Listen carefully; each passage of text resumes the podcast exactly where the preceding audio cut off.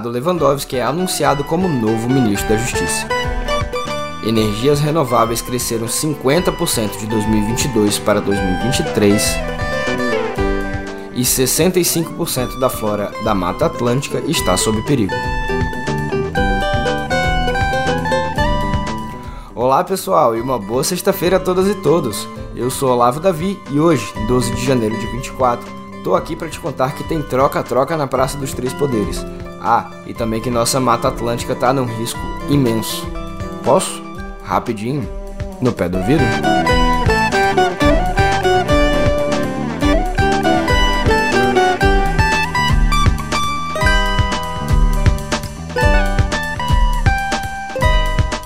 Já vamos logo falar de Esplanada dos Ministérios, porque essa foi a notícia de ontem, quinta-feira, aqui na capital. Ministro aposentado do Supremo Tribunal Federal, corte que também presidiu, Ricardo Lewandowski é o mais novo ministro da Justiça e Segurança Pública. Leva, se é que ele me permite, assume no lugar de Flávio Dino, que deixou o Palácio da Justiça justamente para ir ao STF. A troca já era ventilada nos bastidores desde o fim do ano passado, mas ganhou ares públicos neste início de 2024. Agora o presidente Lula anunciou de vez a ida de Lewandowski ao governo. É a segunda vez que o agora ministro da Justiça é indicado por Lula a um cargo. Em 2006, ainda no primeiro mandato do petista, o jurista foi o nome do presidente à Suprema Corte. A nomeação do novo ministro está programada para o dia 19, também conhecida como sexta que vem, e a posse fica para 1 de fevereiro. Bom, lá no Palácio da Justiça, que é aquele prédio com várias quedas d'água, sabe? Lewandowski pretende priorizar a segurança pública. É uma área que gerou muita insegurança dentro do próprio ministério, com o perdão do trocadilho, já que Ricardo Capelli, até o momento secretário executivo da pasta, era um dos mais cotados para assumir essa área em uma eventual divisão do ministério. Em declaração, Lewandowski disse que a segurança pública é prioridade absoluta para o país, além de ressaltar que quer atuar em conjunto com os entes federativos, quais sejam estados e municípios, para baixar as altas taxas de criminalidade percebidas historicamente no Brasil. Ele também afirmou que vai manter as diretrizes criadas por seu agora antecessor, Flávio Dino, dizendo-se contra a descontinuidade de políticas públicas. Leva diz ainda que não tem os nomes para indicar como auxiliares na pasta.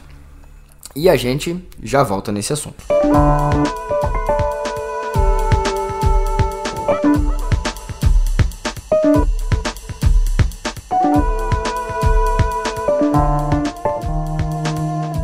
Havia e ainda se tem uma certa dúvida quanto à atuação do novo ministro na questão da segurança. Inclusive, se me permitem uma avaliação, essa tecla foi martelada por ele nas declarações, justamente para se mostrar apto à tarefa, já que, como você bem sabe, os ministérios são conjuntos. Ainda assim, não é como se ele fosse leigo no assunto. Entre 2014 e 2016, conta o Estadão, durante sua presidência no Conselho Nacional de Justiça, o CNJ, Lewandowski patrocinou projetos de reorganização do sistema de execução penal, além de incentivar reformas no funcionamento do judiciário para a área, afetando a atuação de todos os profissionais do sistema, do policial militar que prende na rua, até o juiz que mantém ou não a prisão e a do carcereiro que conduz até a cela.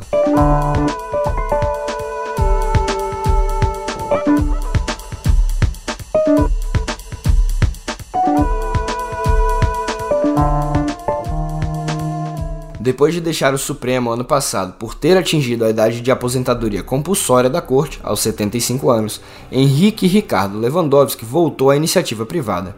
Agora, de volta à vida pública, ele vai ter que deixar alguns trabalhos que liderou. Um deles é a posição de consultor sênior da JIF, dos irmãos Wesley e Joesley Batista, na disputa societária entre Eldorado Papel e Celulose e a Paper Excellence. A disputa envolve a bagatela de 15 bilhões de reais e está na justiça desde 2017, quando os irmãos Batista tiveram de vender a participação na Eldorado para quitar o acordo de leniência fechado com a Lava Jato. Os irmãos acusam a Paper, que, com trocadilhos, comprou os papéis à época, de não exibir as garantias necessárias para completar o negócio. A Paper, por sua vez, acusa Joesley e Wesley de criarem entraves ao andamento do acordo. Lewandowski passou pouco mais de um ano à frente do caso, tendo se juntado à JIF uma semana depois de deixar o Supremo Tribunal Federal.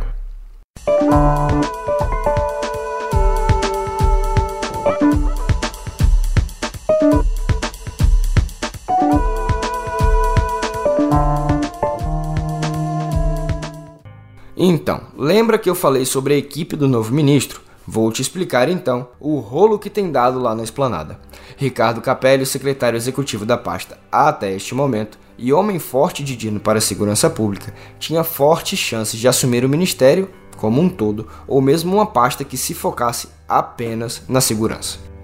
Acontece que Lula deu carta branca a Lewandowski para montar sua equipe, e ao que parece, Capelli não está nos planos do novo chefe da pasta. Apesar de contar com o apoio do presidente, de quem ouviu elogios públicos, Capelli firmou posição nos bastidores de que não aceita um rebaixamento, uma demoção no cargo dentro da pasta. Ricardo Capelli conta com a irrestrita confiança do futuro ministro do STF, Flávio Dino, e foi até indicado pelo maranhense para substituí-lo no Palácio da Justiça. Vale lembrar que Capelli foi o interventor na segurança do Distrito Federal à época dos ataques golpistas do 8 de janeiro.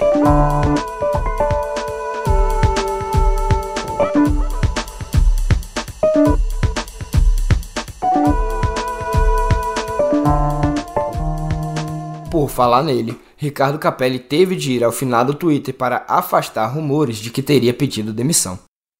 Segundo postou o até agora secretário executivo, não houve qualquer movimento de saída dele da esplanada, sendo verdade apenas que passará um tempo afastado, mas de férias, com a própria família.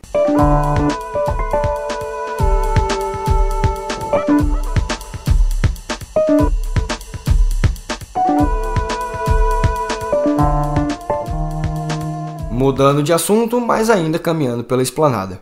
Em novembro do ano passado, o ministro da Secretaria-Geral da Presidência da República, Márcio Macedo, aproveitou o carnaval fora de época em Aracaju, lá em Sergipe, seu reduto eleitoral, acompanhado de três assessores, incluindo o fotógrafo oficial. Até aí, nada demais, mas tem um detalhe bem importante. A viagem foi paga com dinheiro público. Cerca de 19 mil reais foram tirados dos cofres da União para bancar a farra do petista. O ministro ainda teve a pachorra de alegar que se tratava de uma viagem oficial, já que teria feito uma visita a uma ONG, a Instituto Renascer para a Vida, com sede em Nossa Senhora do Socorro, ali bem pertinho da capital sergipana. Não colou. A própria pasta já declarou que os assessores do ministro terão de devolver o dinheiro público gasto na viagem com passagens e diárias. Logo após o caso sair à tona nas folhas do Estadão, o Ministério Público pediu que o Tribunal de Contas da União abra uma investigação sobre o caso.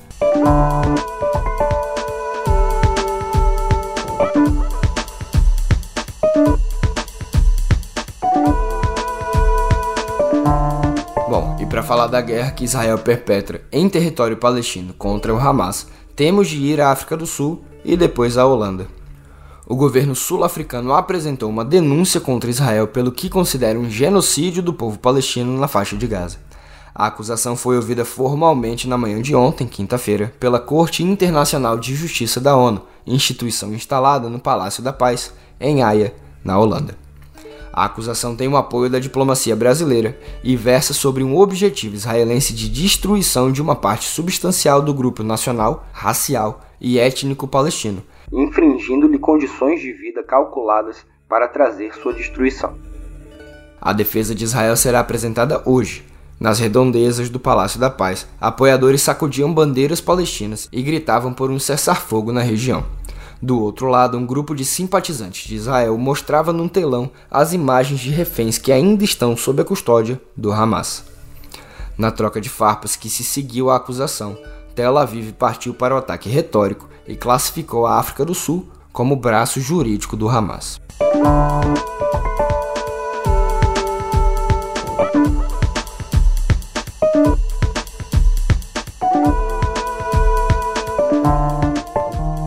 Dos tribunais de Haia para os tribunais de Nova York. A quinta-feira marcou o último dia de julgamento de Donald Trump no caso de suposta fraude civil em seu império empresarial.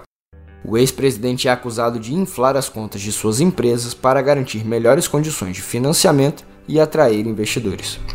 A audiência marcou um reencontro de Trump com o juiz Arthur Engoron, alvo de críticas do republicano pelo que ele alega ser uma interferência no processo eleitoral. Vale lembrar que as primeiras prévias republicanas para as eleições presidenciais deste ano estão marcadas para a próxima semana e o Topetudo é o favorito até o momento. com tanta animosidade. Até mesmo uma ameaça de bomba mobilizou o esquadrão especializado da polícia de Nova York até a casa do magistrado, em Long Island, mas nada foi encontrado. Enfim, durante a audiência na qual foram lidas as alegações finais da parte, Trump fora proibido de ler a própria defesa, pois, de acordo com o juiz, ele não estava respeitando o acordo de não fazer do julgamento uma arena política. Engoron voltou atrás e, bem, deve ter se arrependido. Na leitura, Trump o acusou de ter uma agenda própria com a missão de derrubar o político. A justiça norte-americana tem até 31 de janeiro para definir a pena à empresa de Trump.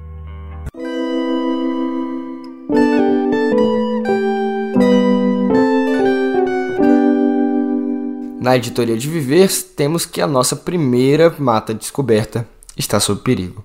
Pois é, que as florestas são muito importantes para o planeta e estão sob ameaça, isso a gente já sabe.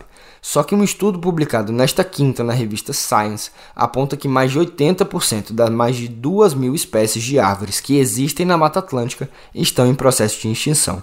E não é só isso. De acordo com os pesquisadores, das quase 5 mil espécies da flora que existem no bioma, 65% correm risco de serem extintas. A publicação foi liderada por cientistas brasileiros e fez uso de mais de 3 milhões de registros de herbários e inventários florestais. É a primeira vez que um estudo do gênero é feito com base nos critérios da União Internacional para a Conservação da Natureza, a principal autoridade global no assunto.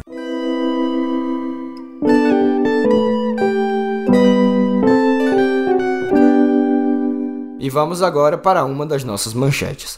A Agência Internacional de Energia, ou IEA na sigla em inglês, divulgou ontem um relatório que aponta para um aumento da produção de energia renovável. De 2022 para 2023, segundo a instituição, houve um incremento de 50% na produção de energia limpa. Não é pouco, ainda mais se compararmos às últimas décadas. Esse é o crescimento anual mais acelerado dos últimos 20 anos. Conforme o relatório, o índice indica que estamos mais próximos da meta de triplicar a capacidade energética limpa até 2030, estipulada na COP28. Brasil, Europa e Estados Unidos atingiram níveis máximos históricos na produção desse tipo de energia, como eólica, solar e geotérmica. E, inclusive, amanhã tem reportagem minha sobre o tema na edição de sábado do meio. Tá ficando bem legal, mas é só para assinantes prêmio. O destaque por aqui, no Brasil, vai para os bio vai para os biocombustíveis, que, segundo a IEA, devem ultrapassar o carvão como maior fonte de produção de eletricidade na média global até o ano que vem.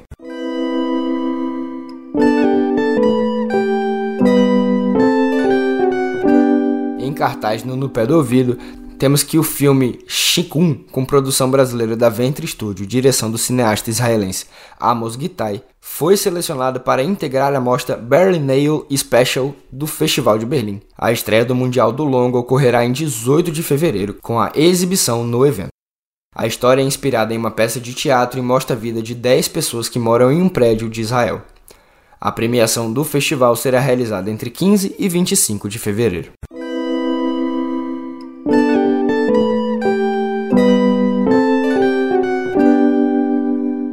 Annie Awards, por sua vez, anunciou sua lista de indicados para sua tradicional premiação de animação, com Nimona, da Netflix, liderando as nomeações, com nove, incluindo melhor longa, diretor e storyboard.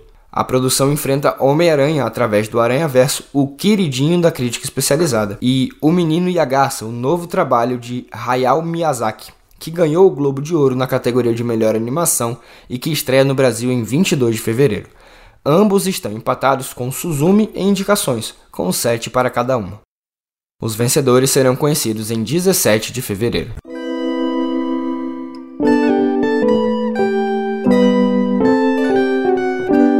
Por falar na Netflix, a plataforma vai lançar sua primeira série brasileira voltada para o público infanto-juvenil.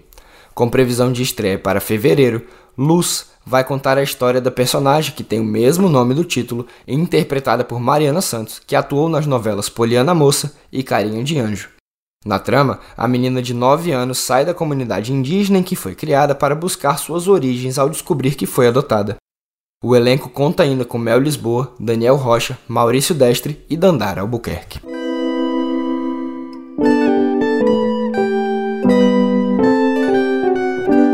E a atriz e cantora Selena Gomez terá a missão de encarar nas telas uma lenda musical dos Estados Unidos, a também cantora Linda Ronstadt. A pista foi dada pela própria Selena, que publicou no Instagram a capa do livro de memórias de Ronstadt, Simple Dreams, ou Sonhos Simples, de 2013, no qual o longa será baseado.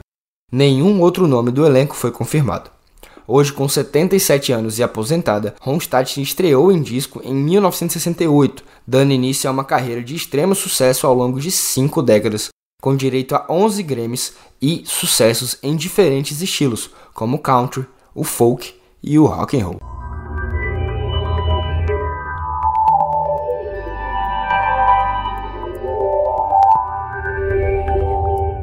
Na nossa aba de tecnologia tem passaralho também o Google fez uma nova rodada de demissões na companhia.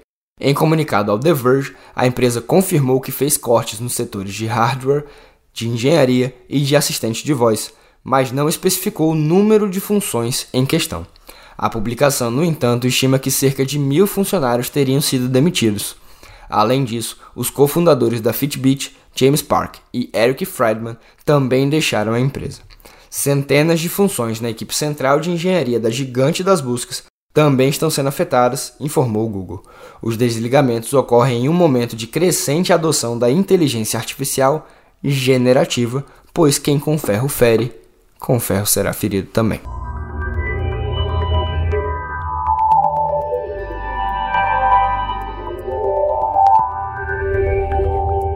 Atenção às suas mensagens, porque o WhatsApp agora permite editar figurinhas sem sair do aplicativo. O recurso está disponível para iPhone e chegará nos próximos dias a todos os usuários com iOS 17. Em versões anteriores, só será possível editar stickers que já existem. A opção conta com ferramentas de edição como corte automático de fundo de imagem, desenho e texto, além de sobrepor um sticker sobre o outro. Ao fim do processo, a figurinha já fica salva. A novidade também está disponível no WhatsApp Web, mas ainda não há previsão de quando será liberada para Android.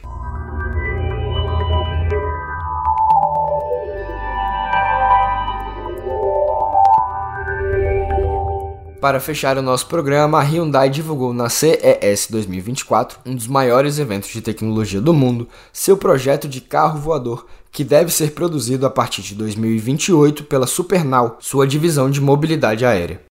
O modelo elétrico, chamado SA2, terá capacidade para quatro passageiros, além do piloto, e autonomia de bateria para trajetos de até 60 km. Com decolagem e pousos verticais, o veículo poderá atingir até 190 km por hora e altitude de 460 metros.